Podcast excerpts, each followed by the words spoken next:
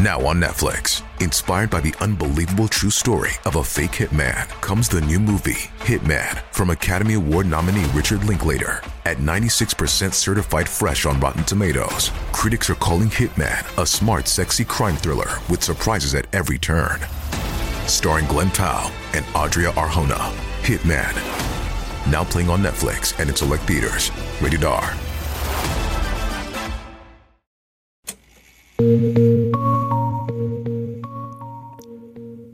19 de julio de 1989, en pleno verano londinense, el artista Rick Gibson llegó a eso del mediodía a la esquina de Erskine Road y High Street para convertirse oficialmente en el primer caníbal del Reino Unido en comer carne humana en público.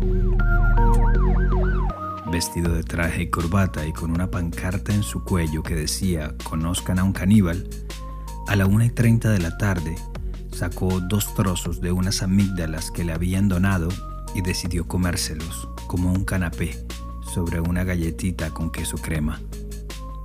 Y como en el Reino Unido no hay leyes en contra del canibalismo, un año después, el 15 de abril de 1989, elevó la apuesta. A los pies de la histórica torre del reloj de Lewisham se comería otro bocadillo, esta vez hecho con testículos humanos en una instalación a la que llamó carnívoro. Pero no todas las historias de canibalismo son tan divertidas como la de Gibson. En su gran mayoría son sinónimo de violencia y muerte y muestran lo peor de la especie humana.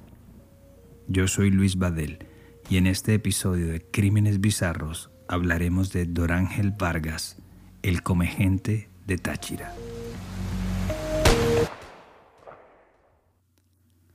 Esta historia nos fue sugerida por Sergio Machado a través de un mensaje que nos dejó en Instagram en arroba crímenes bizarros. Así que a él y a todos los que nos han escrito hasta hoy, muchas gracias. Siempre será bueno saber de ustedes. Y ahora, a la historia. En el mundo animal se calcula que unas 1500 especies practican el canibalismo como parte de su rutina o su evolución.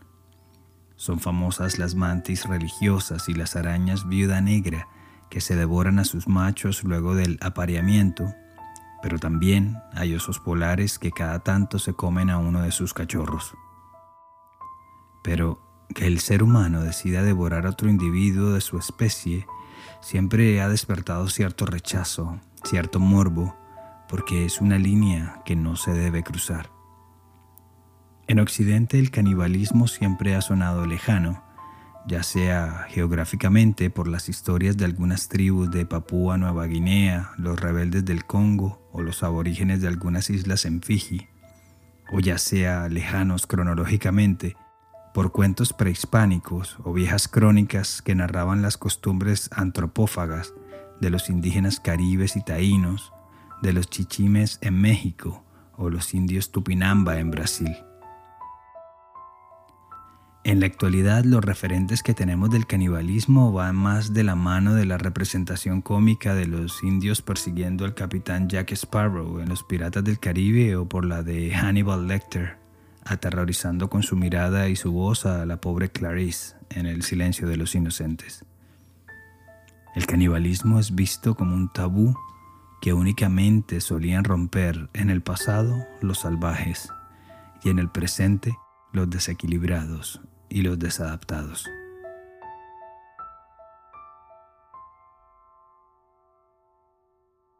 Así suene al lugar común la historia de Dorancel José Vargas Gómez, más conocido en el imaginario popular venezolano como Dorángel Vargas, es otra de tantas tragedias que se pudieron evitar. Dorángel nació el 14 de mayo de 1957 en Caño Zancudo, un pequeño poblado que hoy se conoce como Santa Elena de Arenales, ubicado a unos 30 kilómetros de El Vigía, la segunda ciudad del estado de Mérida, justo al sur del lago de Maracaibo, donde se da esa forma de trompa de elefante del occidente de Venezuela. Es una zona privilegiada en climas, tierras fértiles, muy apta para la siembra de todo tipo de cultivos que la convierten en una despensa agrícola para la región, además de estar atravesado por la troncal 1, la inmensa carretera que cruza el norte del país de este a oeste, hasta llegar 741 kilómetros después a Caracas. Sin embargo, esa riqueza agrícola, esa abundancia que supone el progreso fue lejana para Dorángel y sus diez hermanos. Sus padres, Guadalupe y Pedro, se dedicaban a las tareas del campo y a duras penas tenían para alimentar tantas bocas. Vivían casi al borde de la pobreza absoluta. Por eso no es de extrañar que desde muy joven Dorángel se haya ido de casa y se haya dedicado al rebusque, pero no propiamente a trabajar en lo que salga, sino literalmente a robar para comer. Abandonó la escuela en primero de secundaria y se entregó a la delincuencia menor. Aunque no hay muchos datos exactos de fechas, se cree que para 1995 ya había sido detenido unas tres veces por robos menores, principalmente de ganado y de gallinas. Su primer arresto en 1992. Pero a la pobreza absoluta se le sumó otro factor perturbador. Varios reportes afirman que Dorángel sentía una cierta fascinación por la sangre y por comer carne cruda de vaca o de pollo, pero aún nada tan grave como para alertar a las autoridades. Y como las cosas solo ocurren cuando tienen que ocurrir, era el año de 1995 y a Dorángel la transhumancia lo había llevado a la pequeña ciudad de Peribeca, anexa a San Cristóbal en el estado del Táchira, a unos 200 kilómetros de su lugar de nacimiento. Allí pasaba sus días como mendigo bajo uno de los puentes de la localidad, en una suerte de enclave para habitantes de la calle. Era 1995 y desde siempre esa población callejera y vulnerable es casi que inexistente en los registros de las autoridades. Tal vez fue por eso que cuando Antonio López Guerrero, también indigente, dio aviso a la policía de que uno de sus compañeros había desaparecido, los uniformados no le prestaron mucha atención, al menos en primera instancia. Tuvo que volver a la estación de policía para decir que no era normal que Cruz Baltasar Moreno, como se llamaba, se hubiera ido de su improvisado hogar sin avisar. Además, habría señalado como responsable de los hechos a Dorángel. Tras la insistencia del amigo del desaparecido, los uniformados decidieron ir a investigar bajo el puente donde todos ellos cohabitaban. Y fue cuando descubrieron bajo unos cartones y unas ramas las manos y los pies de Baltasar Moreno. Dar con el responsable de este hecho no fue una tarea para nada complicada. Con toda frialdad, mientras lo interrogaban, Dorángel Varga le dijo a los policías que sí, que en efecto había sido él quien lo había matado. Fue detenido de inmediato y recluido en el centro penitenciario de Occidente, donde le realizaron unas pruebas psiquiátricas que dejaron un diagnóstico de esquizofrenia paranoide, lo que hizo que fuera trasladado al Instituto de Rehabilitación Psiquiátrica también en Peribeca. Tenía 38 años. Sorpresivamente allí solo duró dos y a los 40 años fue dado de alta. Así narró lo sucedido una funcionaria sin identificar en una entrevista del canal Venevisión. ¿Que llama usted que se recuperó? O sea, bueno, que se estaba en condiciones normales. O sea, él no tenía, no hizo evidencia de ningún signo patológico, ni de personalización, ni mucho menos, entonces pues fue dado de alta. Y al haber sido declarado sano y no representar un peligro para la sociedad, Dorángel quedó en libertad e intentó volver a sus raíces. Varios afirman que regresó a El Vigía, su cuna, en busca de su familia. Pero al llegar allí se dio cuenta que su casa materna ya no existía, y es entonces cuando decidió regresar a las calles y de nuevo al estado del Táchira. Esta vez su centro de operaciones fue Táriba, una ciudad chica perteneciente a la zona metropolitana de San Cristóbal, y bautizada como la Perla del Torbes, en honor al río que atraviesa la ciudad.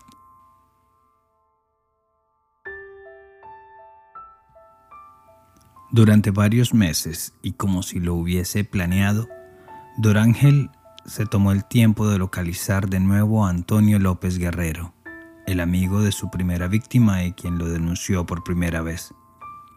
Estableció una amistad hasta que un día cualquiera, López Guerrero pasó de ser su compañero de borracheras a convertirse en su próxima víctima. Y pasó literalmente de la mesa a la olla. Pero esta vez nadie lo notó. A López Guerrero nadie lo extrañó y el crimen quedó impune. Otra de sus víctimas, según lo escribió el periodista Sinar Alvarado en un reportaje para la revista Gato Pardo en 2004, habría sido un hombre llamado Manuel, con quien habría compartido algún tiempo mientras estuvo recluido. La lógica de su ataque habría sido que Manuel, su pana, era una muy buena persona entonces él pensó, si es tan buen vecino, tiene que estar bien sabroso. Y para comprobar su tenebrosa teoría, hizo unas empanadillas hechas con la carne de su amigo, empanadas que compartió con sus vecinos, con los otros habitantes sin techo, quienes, dice Dorángel con orgullo, le alabaron la sabrosura del relleno. A esta altura, Dorángel no estaba bien de la cabeza, pero la cosa se estaba poniendo peor. Se había dejado crecer el pelo y la barba.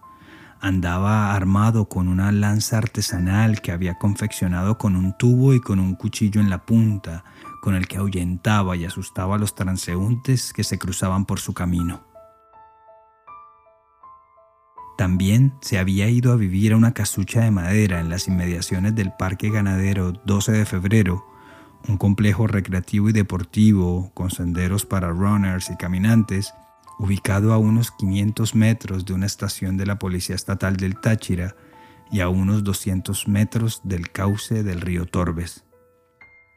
Justamente, el 12 de febrero de 1999, un grupo de jóvenes que caminaba por el parque hizo un hallazgo macabro, del que sobresalían unas manos, una cabeza y varios pies y de inmediato, en medio del terror, dieron aviso a la defensa civil. Enseguida el lugar estaba lleno de uniformados de la policía local, así como de miembros de la ya desaparecida Policía Técnico Judicial, o PTJ, que empezaron a rastrillar la zona. La primera teoría apuntó a que podrían ser víctimas de una guerra territorial entre bandas de narcotraficantes, un ajuste de cuentas en el mundo de Lampa, toda vez que era un delito que estaba en aumento y la cercanía con Colombia la hacían ver como una teoría bastante posible. Luego se pudo comprobar que los restos humanos pertenecían a personas que habían sido reportadas previamente como desaparecidas entre noviembre de 1998 y enero de 1999, lo que descartó de tajo la hipótesis de una guerra narco. Las pesquisas de las autoridades en el parque continuaron y día después llegaron a una casucha abandonada. En su interior, como si se tratara de una macabra cocina, encontraron ollas, tuppers y recipientes de varios tamaños llenos de carne cruda, cortes precisos de lo que parecía ser los muslos y los gemelos de una pierna humana. En la basura, por su parte, además de los restos de órganos, también fueron hallados tres cráneos, así como más manos y más pies que al parecer eran descartados antes de la preparación. Parecía una escena de la peor película de terror. En medio del operativo, Dorángel Vargas llegó a la puerta de su cambuche ante la mirada incrédula de los investigadores y sin ofrecer ningún tipo de resistencia, permitió que le arrestaran. Ah, porque me consiguieron unos pies y unas manos y unas, cosas por ahí. ¿Pero te comías a la gente? No, pues claro, sí, come gente. ¿Más o menos a cuántas personas? Diez, diez, unos diez por ahí. A ver, Vargas no es el típico villano que se regocija de sus acciones, sino más bien es como si viviera en un mundo paralelo donde aún cree que lo que hizo no tiene nada de raro. En sus primeras interacciones con las autoridades, este Hannibal Lecter del trópico confesó, entre nervioso y sonriente, que a todos se los había comido porque tenía hambre.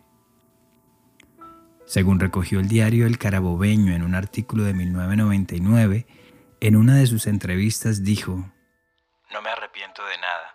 Como dice la iglesia, yo compartí mi pan con el prójimo y muchos me alabaron por el relleno de mis empanadas. No me arrepiento. Al contrario, me alegro porque me gusta la carne.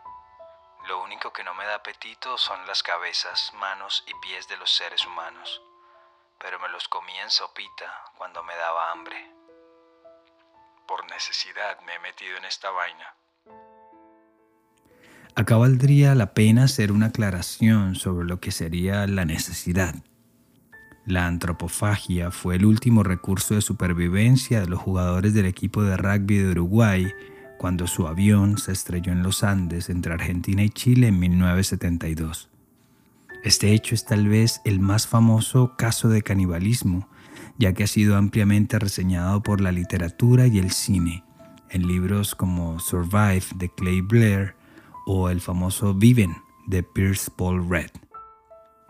La necesidad también fue el motor principal en otro hecho histórico, no tan presente en el imaginario popular como lo fue el sitio de Leningrado durante la Segunda Guerra Mundial, donde una parte de la población de esa ciudad rusa, sin tener nada que comer debido al bloqueo alemán, se vio abocada a devorarse a sus paisanos.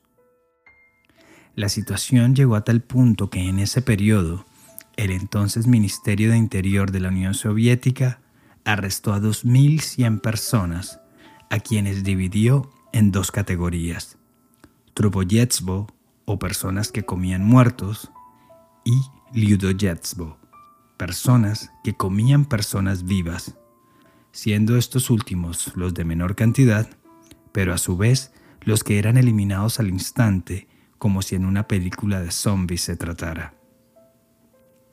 Esa división entre caníbales tendría algo de lógica si es que se puede ser lógico en una situación así. Una cosa es comerse a alguien que ya falleció y otra muy distinta es matar, quitarle la vida a otro ser humano para comérselo. Y a este último grupo pertenece Dorángel. Como es de imaginar, su historia ocupó los titulares de la prensa a nivel nacional e internacional, y los periodistas no querían perder de vista hasta los más escabrosos detalles. Por ejemplo, uno de ellos preguntó sin apaño sobre quiénes eran más deliciosos, si los hombres o las mujeres, a lo que el caníbal tropical respondió, La carne de los hombres es más sabrosa, sabe como a cerdo salado mientras que la carne de las mujeres es muy dulce, como el que come flores. Además, te deja el estómago flojito, como si no hubieras comido nada. A propósito de este punto, resulta llamativo lo que afirmó sobre la carne femenina, ya que hasta ese entonces no hubo reportes de víctimas mujeres y todos los restos que se habían encontrado correspondían a hombres, en su mayoría atléticos, runners, deportistas que recorrían los senderos del Parque 12 de Febrero. Yo solo me como las partes con músculos, particularmente los muslos y las pantorrillas. Con la lengua hago un guisado muy rico. Ah, y los ojos los utilizo para agregárselos a la sopa. Le dan sabor. Según otro reportaje del diario La Vanguardia, su modus operandi era permanecer escondido entre las matas y el follaje, y tan pronto avistaba a su próxima víctima, la asaltaba sorpresivamente clavándole la punta de esa lanza rudimentaria al mejor estilo cavernícola hasta que le causaba la muerte. Después la arrastraba a un lugar apartado e iniciaba las tareas de deshuese para luego cocinar las partes blandas. Tras la ingesta, enterraba los pies, las manos y las cabezas en un ritual terrible que repetía cada tanto. Y aunque para 1999 solo se pudo confirmar un saldo total de 10 víctimas, él mismo aseguró que llevaba dedicado a la antropofagia desde 1997. También dijo que como no tenía un método para refrigerar la carne, como no tenía electricidad o nevera donde guardar su botín, tuvo que matar más personas de lo previsto, razón por la cual la teoría de que pueden haber más víctimas no se puede descartar. Luego de su captura, fue sometido de nuevo a exámenes psiquiátricos que confirmaron su antiguo diagnóstico de esquizofrenia paranoide, además de describirlo como un asesino en serie, desordenado como consecuencia de su enfermedad y con capacidad de juicio, raciocinio y discernimiento de sus actos completamente abolidos. Por esta razón, fue declarado inimputable, es decir, la justicia consideró que al momento de cometer los crímenes no era consciente de lo que estaba haciendo. El San Cristóbal ya sabe, el Táchira ya sabe que es un caníbal que mata a la gente, que se la come. Porque nos abandona, hace cuatro años pasó lo mismo y nos abandonaron, no nos hicieron seis meses y para afuera, como es loco lo sueltan y adiós. Pero esta vez no volvieron a cometer el error de su primera detención, la de 1995, cuando se engulló a Cruz Baltasar Moreno. En varias entrevistas que ofreció, habló de cómo los espíritus de sus víctimas lo perseguían y le quitaban el sueño. Siempre me están hablando que haga esto, que haga aquello. Siempre vienen a molestar. Cuando uno se come a otra persona, le hace falta, no duerme, no, no puede vivir, no puede comer, se pasa enfermo, mal. Desde que fue capturado, Vargas está detenido en una celda del cuartel de prisiones de la policía del Táchira, Politáchira, en San Cristóbal, y debido a su enfermedad, está a la espera de ser trasladado a una dependencia médica donde pueda recibir atención especializada. Y bueno, como somos bien tropicales, pues obviamente su nombre ha dado para todo. Hay varias cuentas satíricas en Twitter, una con más de 10.000 seguidores en las que bromea con la situación actual de Venezuela y del mundo, así como también es el protagonista de la canción El Comegente del grupo Bacalao Men, en la que cuentan su historia, una suerte de crónica policial con un ritmo de joropo eléctrico. ¿De quién serán esas manos? ¿De quién serán esos pies? ¿De quién será esa cabeza? ¿Dónde están las otras piezas? Y el sargento Gumercindo dio comienzo a la investigación, dice la canción con algo de humor. Además de sus esporádicas entrevistas que da en la prensa y en la televisión, su nombre volvió a relucir en octubre de 2016, cuando se desató una violenta situación de rehenes y revueltas en la cárcel del Politáchira, que tardó un mes completo en solucionarse.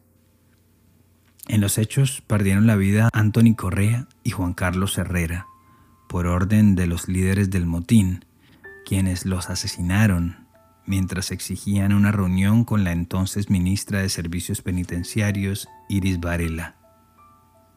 Varias versiones apuntan que luego de matar a los dos hombres, estos fueron descuartizados y picados. Y según el padre de una de las víctimas de Juan Carlos Herrera, el encargado de preparar un arroz con carne para repartir entre los miembros del penal habría sido el mismísimo Dorángel. Lo cierto es que aunque esa versión circuló por varios medios de comunicación, nunca se pudo comprobar su veracidad. Incluso el mismo Dorángel, siempre tan abierto a la hora de hablar de sus delitos, en una entrevista con el diario El Carabobeño del 28 de noviembre de ese año, negó cualquier participación en el motín. Y parece que dijo la verdad, porque no hay ningún registro oficial que así lo confirme.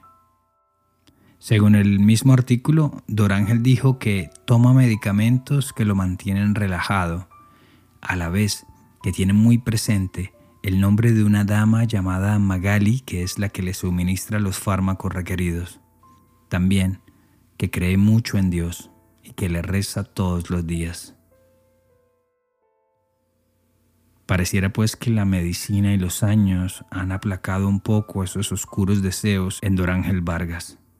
Y hoy, pese a tener una litera en su celda, prefiere dormir en el piso tal y como lo hacía bajo los puentes en sus épocas de sin techo, con la única esperanza de que los días pasen sin que se le presenten sus espíritus a atormentarlo y con la única certeza que nunca más volverá a la libertad. No vaya a ser que cumpla aquello que dijo en una de sus entrevistas. Yo sí, bueno, bueno, yo soy un asesino, pero no, lo que estoy pensando ahora es abrir huecos, tirar palas, tirar picos, barretón, abrir, abrir huecos, hacer una boda, ¿Para qué, señor Doranjo? Para enterrar a los que me vaya a comer, guardarlos, guardarlos dentro de la tierra.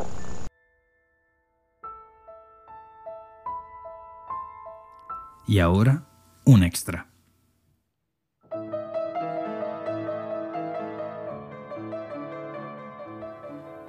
En 2001, el alemán Armin Maivis publicó en un foro online llamado The Cannibal Café, dedicado al fetiche del canibalismo, el siguiente aviso clasificado. Busco una persona de entre 18 y 25 años de contextura normal para ser asesinado y ser consumido. Increíblemente, en marzo de 2001, el anuncio fue respondido por Bernd Jürgen Branden, un ingeniero residente en Berlín de 43 años, quien se apuntó a la invitación.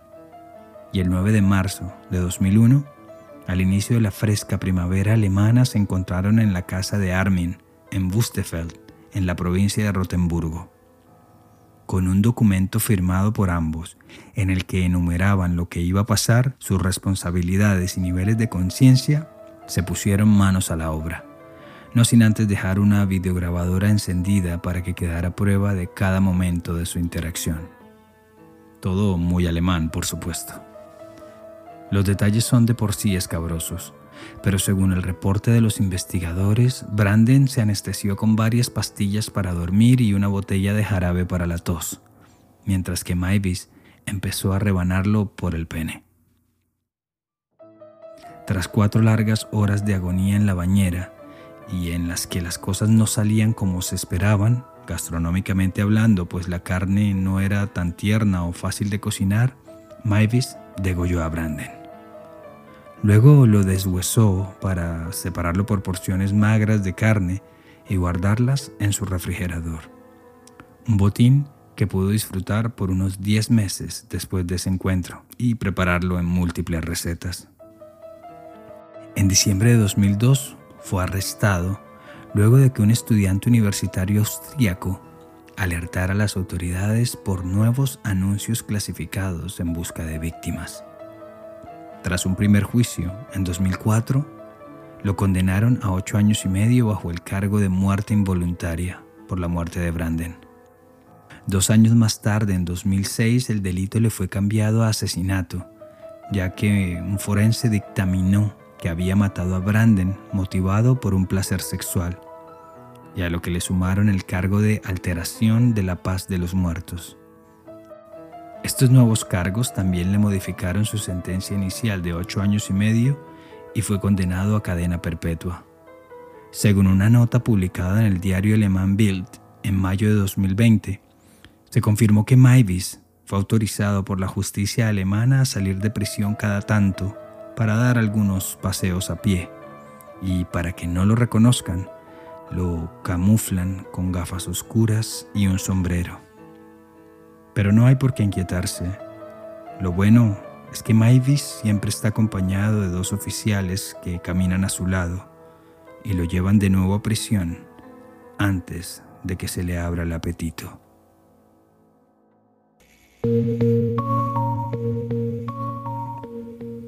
Gracias por acompañarme en esta edición de Crímenes Bizarros, un podcast de Iguana Media. Este episodio fue escrito y producido por mí, Luis Badel. Si les gustó este capítulo, recuerden suscribirse, seguirnos en sus plataformas de podcast y compartirlo con sus amigos. Y si quieren estar al tanto de futuros episodios, proponer nuevos casos o enviarnos un mensaje, lo pueden hacer en Instagram en arroba crímenes bizarros. Siempre será bueno saber de ustedes. Nos encontramos a la próxima. Para mayor información sobre este capítulo visita iguanamedia.net.